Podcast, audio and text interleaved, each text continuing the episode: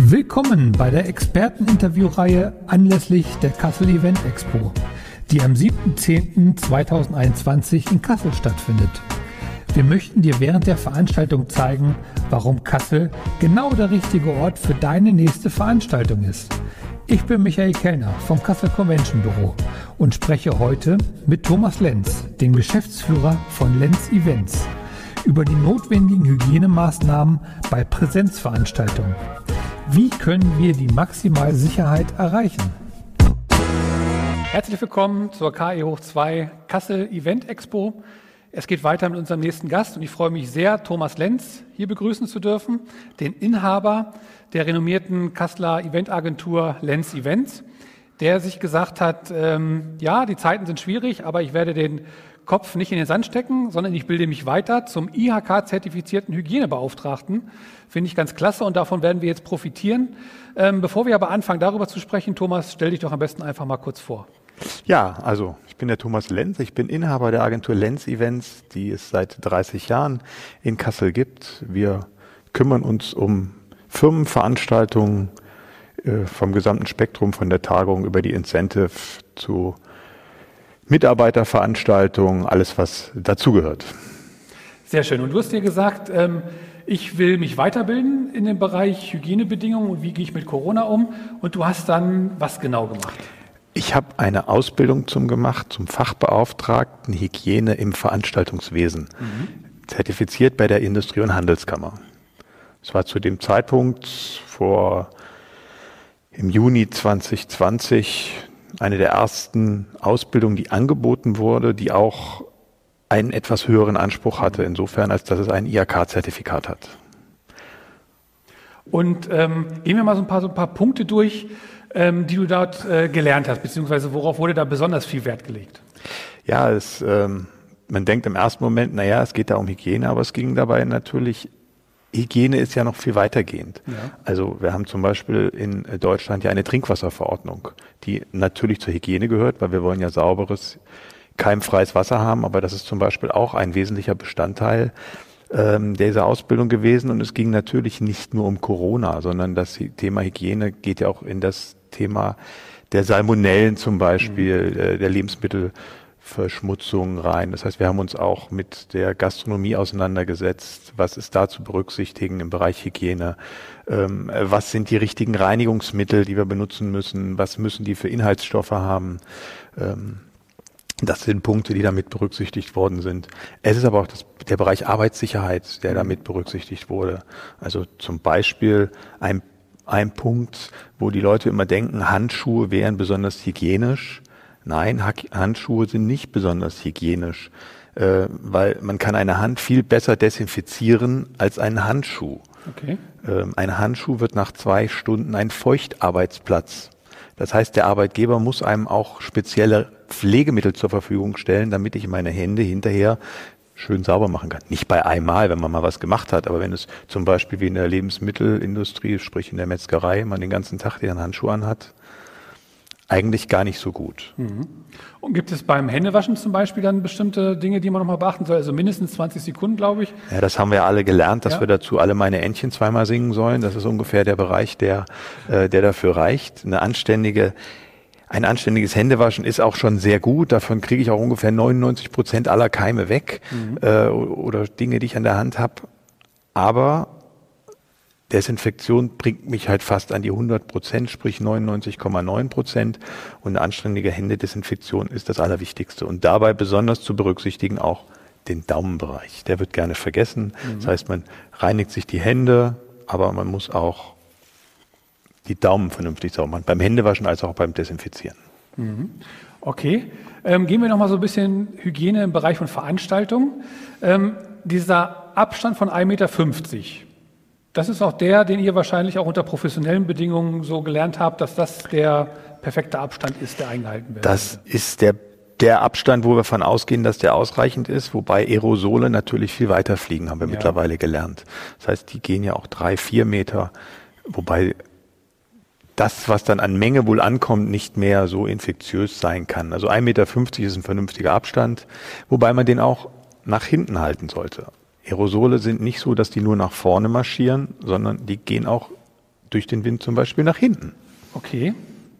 Ähm, gut, dann gibt es immer die Diskussion mit der Maske. Ähm, inwieweit kann sie da vollumfänglich äh, für schützen oder nicht? Aber nach wie vor sollte man natürlich auch bei Veranstaltungen, wenn man sich bewegt, wenn man sich hinsitzt, dann ja nicht, aber wenn man sich bewegt, dann auf jeden Fall auch die Maske tragen.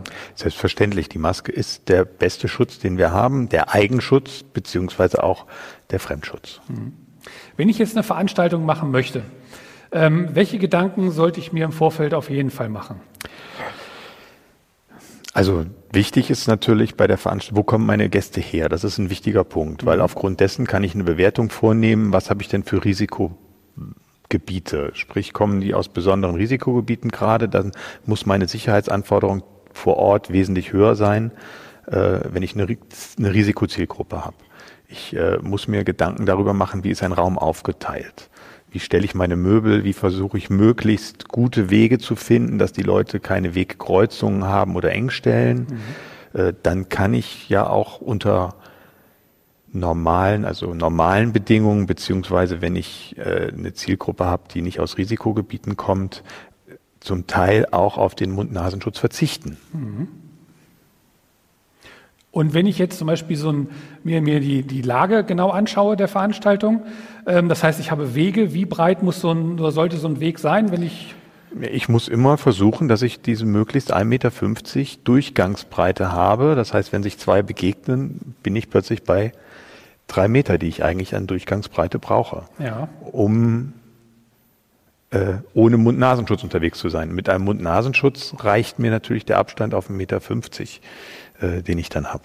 Das heißt also, wenn ich jetzt keine über drei Meter zur Verfügung stehen habe für einen Weg, muss ich halt einen Rundlauf organisieren. Genau. Ähm, dass es gar nicht zu der Situation kommt, dass sich äh, zwei Parteien begegnen auf dem gleichen Weg. Genau.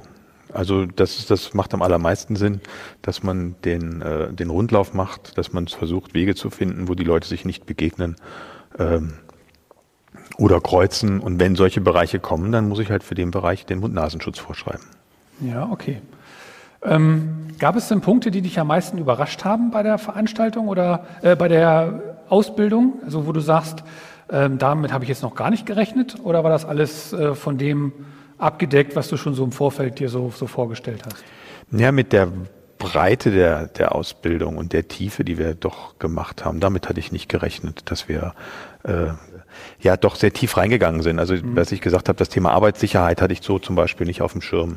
Auch Veranstaltungssicherheit wurde natürlich auch angesprochen in dem Bereich. Ja. Ähm, welches siehst du denn als größte Herausforderung bei der Umsetzung von diesen Veranstaltungen? Also was ist am, am, am schwierigsten umzusetzen? Wo siehst du so die, die höchsten Hürden? Also die größte Hürde ist neben dem Gast, der sicherlich natürlich die größte Risikoquelle ist, weil er mir das Virus im Zweifelsfall ins Haus trägt, äh, oder auch das äh, Verhalten des Gastes. Ähm, wobei meine Erfahrung mittlerweile zeigt, die Leute sind schon gut steuerbar. Es ist oft die nötigen Räumlichkeiten zu finden, die die Größe haben, dass ich äh, ja, ich brauche heute, wenn ich mit 30 Leuten eine Veranstaltung machen möchte, einen Raum, in den ich normalerweise mit 100 ungefähr gehen würde.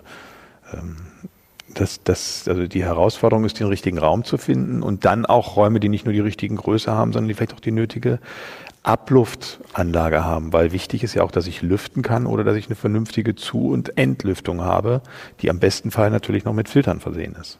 Genau, das ist ja auch ein spannendes Thema, was gerade viel diskutiert wird, das Thema Umluft. Ähm, sollten da Veranstaltungsorte darüber nachdenken, äh, sich da neu aufzurüsten? Also hat man dort gesagt äh, in der Ausbildung, dass das auch den nötigen Effekt auch wirklich bringt? Nee, der Luftfilter bringt schon den nötigen Effekt. Ne? Die, die Frage ist, wie aufwendig ist es, das umzurüsten? Wie kann ich da neue Filtereinlagen reinsetzen äh, oder erneuern? Äh, dafür muss man einfach mit den Fachleuten sprechen. Mhm. Und da muss, wird sich ja die Frage stellen, ähm, habe ich dann andere Voraussetzungen beim Gesundheitsamt zum Beispiel? Also wird etwas besser genehmigt vielleicht dadurch? das ist sicher, könnte sicherlich auch ein Kriterium sein. Die, äh, das Gesundheitsamt fragt schon nach, wie wird denn der Raum belüftet, äh, wie wird er beheizt. Ähm, gerade jetzt in der Winterzeit haben wir natürlich das Problem, dass eine Veranstaltungslocation ja oft über ein Umluftverfahren beheizt wird. Mhm. Das heißt, in dem Moment, wenn ich frische Luft zugebe, habe ich ja kalte Luft, die muss ich neu beheizen, also treibt das meine Energiekosten enorm in die Luft. Sprich, die Umluft muss einen Filter oder müsste einen Filter haben, ja. damit, es, damit man es sich am Ende des Tages äh, auch leisten kann. Sprich, die, die Energiekosten da einem nicht weglaufen. Ja, verstehe ich, ja. Ähm, gerade in der jetzigen Zeit, warum ist es wichtig, deiner Meinung nach, Veranstaltungen durchzuführen? Ja, da kommt jetzt nicht der Hygienebeauftragte mehr durch, sondern der Eventmanager. Äh, es ist natürlich wichtig, im Moment Veranstaltungen zu machen, weil die Leute die Mitarbeiter müssen motiviert werden, die müssen sich wieder kennenlernen, neu zum Teil. Ja. Äh, sie sind wochenlang im Homeoffice gewesen. Äh, man muss die Identifikation zum Unternehmen muss ja irgendwie weiter gefunden werden. Das kann man natürlich über regelmäßige Telefonkonferenzen so ein bisschen am Köcheln halten, aber da geht nichts über das persönliche Treffen und das ist auch das, was meine Erfahrung aus den Veranstaltungen, die wir zum Teil jetzt gemacht haben, zeigt, wie wichtig es den Leuten ist, sich persönlich zu treffen und persönlich zu sprechen. Und das funktioniert auch alles Corona-konform. Man muss halt die Abstände einhalten. Äh, heutzutage ist halt ein Gala-Dinner nicht mehr mit acht Leuten am runden Tisch, sondern es sitzen nur vier am runden Tisch. Mhm. Äh, und schon bin ich aber Corona-konform, weil ich habe den Abstand von 1,50 Meter. Das heißt, ich kann auf meinen Mund-Nasenschutz verzichten, obwohl die Leute nicht aus einem Haushalt kommen. Ähm, geht einwandfrei. Das heißt, hast du praktische Beispiele gerade äh, von einer Veranstaltung, die du durchgeführt hast, äh, mit einer bestimmten Anzahl, wo es gut funktioniert hat? Wir haben jetzt eine Tagung gemacht mit 35, nur 35 Leuten. Ähm, da ist das komplett Corona-konform gewesen, weil es auch die Firmenphilosophie ist, wir sind Corona-konform. Wir haben auch abends keine Zehnertische gemacht, wie sie ja in der Gastronomie theoretisch erlaubt sind, aber im Veranstaltungsbereich eigentlich nicht, weil ich mhm. habe eine spontane Durchmischung der Gäste. Und damit ist nicht mehr kontrollierbar, wer hat mit wem wann am Tisch gesessen und es müssten im Zweifelsfall alle in eine Quarantäne geschickt werden. Und hast du Feedback von den Teilnehmern bekommen? Ein hervorragendes Feedback haben wir bekommen. Wir haben einfach das Setting von 1,50 Meter eingehalten. Man ist halt ein bisschen anders unterwegs. Ähm, aber die Gespräche können genauso gut stattfinden und das funktioniert sogar bis zum Schluss abends an der Bar. Auch da kann man über die Möblierung der Veranstaltung dafür sorgen, dass die Leute äh, auch noch das Bargespräch finden, was ja bei Veranstaltungen manchmal sehr wichtig ist. Auf jeden Fall. Welche weiteren äh, Dinge gilt es noch zu beachten, die vielleicht ein bisschen versteckter Art und Weise für den Veranstalter sind, wo er vielleicht noch nicht sofort drüber nachgedacht hat? Ja, ich denke, wo man spontan als Veranstalter oder als Gast nicht dran denkt, sind zum Beispiel auch die Mitarbeiter, die vor Ort sind. Das ist ja auch ein hoher Faktor der Verantwortung, den man denen gegenüber hat. Arbeitssicherheit, ähm, das heißt auch, wie werden die, welche Mitarbeiter arbeiten da, wie sind die gebrieft? Äh, auch die müssen ja erfasst werden, dass man weiß, wer wann wo wie im Raum war. Ähm, wie wird das Catering übergeben? Was findet in dem Bereich statt? Vom, von der Gastronomie, äh, aber auch zum Beispiel der Techniker, der Tontechniker, der mir das Mikrofon eben angesetzt hat, der setzt sich auch einem gewissen Risiko aus. Also muss man auch berücksichtigen, dass dort die entsprechende Hygiene vorgehalten wird, äh, dass man aber auch im Raum auf Hygiene achtet, sprich Stühle werden aufgebaut, Stühle müssen zwischendurch, äh, müssen danach desinfiziert werden, vielleicht müssen sie auch zwischendurch mal desinfizieren. Ähm, auch die Toilettenbereiche müssen regelmäßig desinfiziert werden. Ähm, also viele Dinge, die eigentlich eine Selbstverständlichkeit sind, müssen aber nochmal besonders berücksichtigt werden, ähm, weil das auch gewisse Risikopunkte sind. Ähm, ja, ein vernünftiges Mitarbeiterbriefing ist ganz wichtig, dass die auch immer wieder dran ermahnt werden, dass sie ihre äh, Mundschutz auftragen, aufziehen. Und gerade das Thema Catering ist äh, wahrscheinlich auch nochmal herausfordernd. Ja, Catering ist ja generell ein sensibles Thema unter hygienischen Aspekten. Und ich meine, unsere Caterer machen alle ihre Hausaufgaben, aber jetzt müssen sie halt alle die Hausaufgaben nochmal ein bisschen mehr machen. Mhm. Thomas, warum sollte man Veranstaltungen gerade in Kassel machen?